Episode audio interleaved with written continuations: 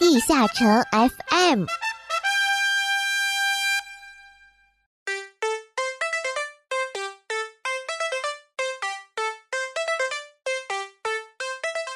地下城 FM 第七十一期，柴佳义证明自己的召唤道路。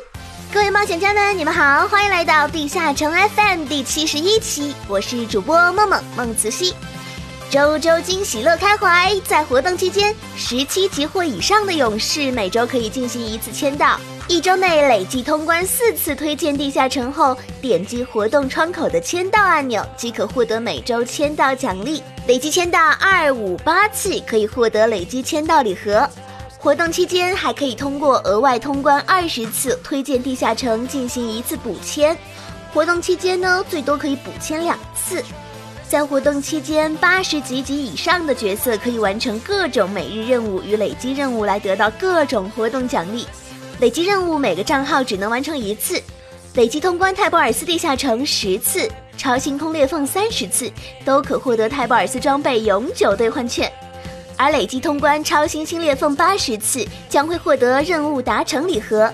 开启后可以获得一张泰博尔斯装备永久兑换券和一张百分之一百成功的圣深渊之灵武器转换书。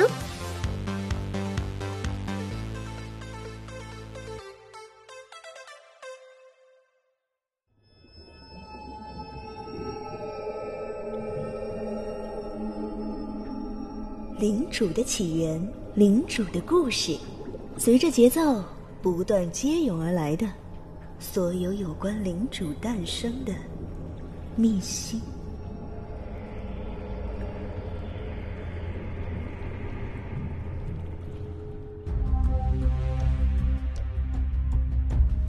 吉格祭祀袍的原所有者，神官吉格。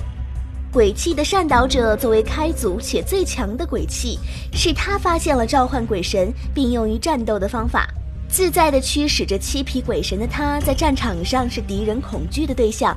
然而在战斗中力竭的他，却被依附在身上的鬼神拖入了地下。凌驾于诸鬼之上的鬼神啊，统治着他们的暴君，以那无畏死亡的鬼神之气吸引了我。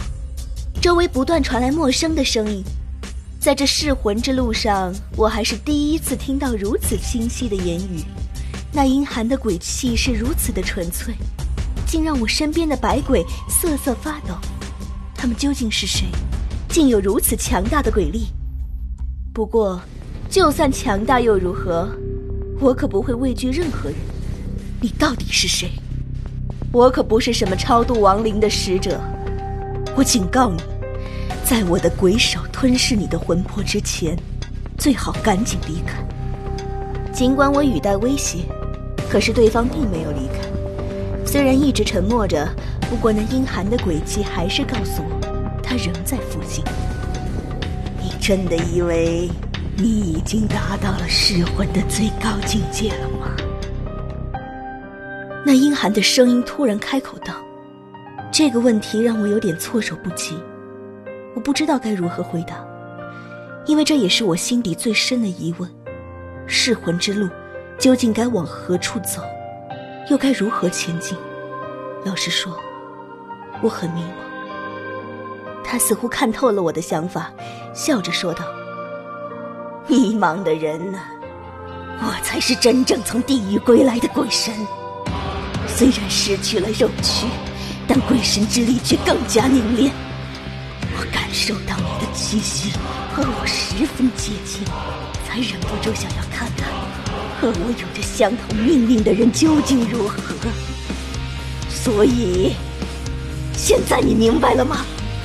不是你让我离开，而是由我来选择你。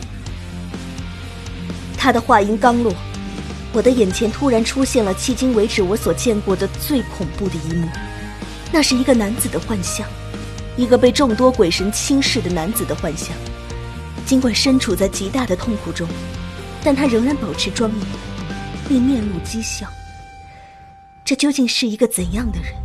要拥有多么强大的力量，才能从辨识恶鬼的地狱中挣脱出来？忽然，我的脑子里浮现出一个人的名字，一个如同神一般存在的名字——吉格。你是神官吉格。这时，幻象开始消失。基格他那巨大的身形终于完整的出现在我的面前。他用认真虔诚的眼神望着我，向我伸出那只被恶灵缠绕的鬼手。想要摆脱命运的桎梏，就请接受我的力量，成为我们九大鬼神的王者吧，我的君主。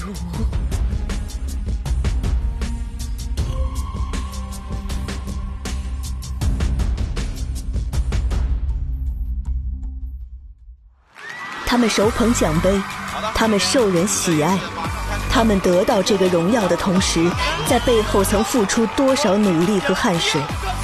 阿拉德人物志，随你走进地下城中真正的勇士。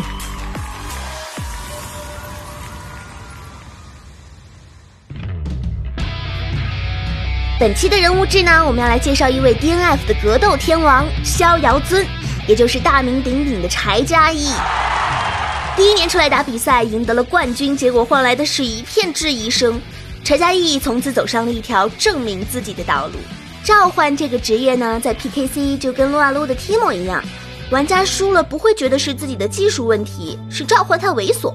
从开始的不理解到后来的坚定，柴嘉义表示他想用自己的态度来征服那些质疑他的人。他觉得召唤师并不是新职业，并没有那些新职业那么变态，不该受到歧视。或许就是这个决心让柴佳义加倍努力。在他开始决心走上职业选手这条道路开始，他就不停的在用他的努力和实力验证这一个命题。在国服召唤综合水平并不能达到目前 DNF 职业的前列，但是他却屡次拿到冠军，并且这届天王赛也是进入了前四强，这是最好的证明。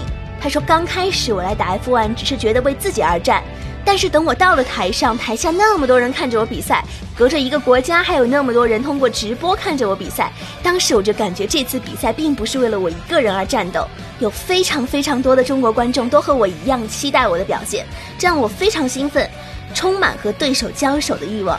我希望能战胜对手，希望自己的表现能够对得起观众期望。”事实上，像 F1 天王赛这种带着国家性质的比赛呢，中国选手从来没有让国服玩家失望过。虽然今年的团队比赛时有所失误，但也请想一想他们曾经带给我们荣耀的时刻。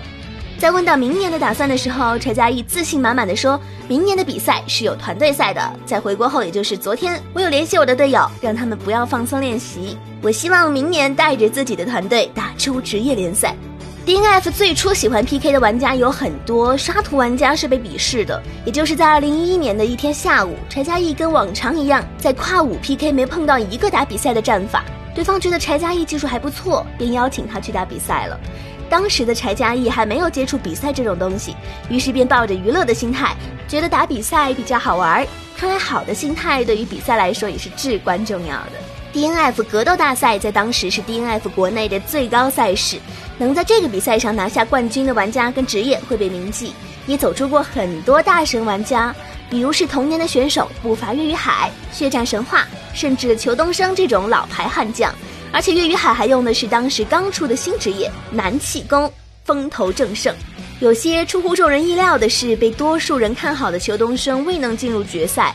决赛中召唤逍遥尊，依靠强大的续航能力击败了气功伊沃思域，获得冠军。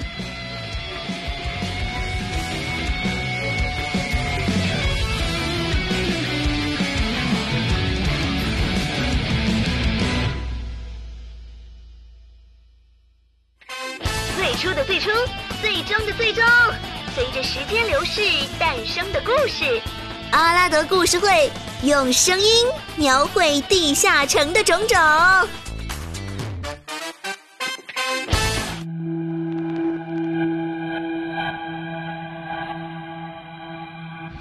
阿拉德利九百八十五年，精灵居住的格兰之森突发大火，火灾后所有精灵都消失无踪，而精灵的魔法阵也在大火中逐渐消散。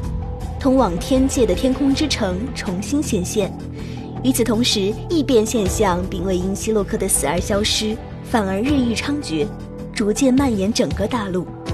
同年，审判者马塞尔被秘密任命为吉比奥教血腥进化组织的首领。其实，精灵们并不是失踪，只是用他们的生命换来魔法阵的修复。他们守护魔法阵的原因，一是阻止天空之海淹没阿拉德，二是阻止异变生物进入天空之城。这场火灾是德洛斯帝国皇帝觊觎精灵的秘宝，于是听取爱丽丝的谏言，派兵偷偷前往放火，而后酿成大祸。血腥进化是基比奥教内专门暗中处决违反教义信徒的组织，他们掌管着能改变人类本质的禁断之术。这一年，魔界盟会召开。卡拉库塔的代表爱丽丝战胜了尼乌后获胜，并获得生命之水的情报归属权。龙之战争后，为了预防魔界冲突，反巴尔卡势力代表爱丽丝召集其他组织代表举行了一场大会，即魔界盟会。会上不仅制定了仲裁魔族冲突的规则，还规定以比武方式调整各组织的领域和权利。参与者包括卡修派、玄魔会、独立者。古代图书馆和塔拉库塔等组织。本期的节目到这里就结束了，感谢各位冒险家的收听，我们下期见，拜拜。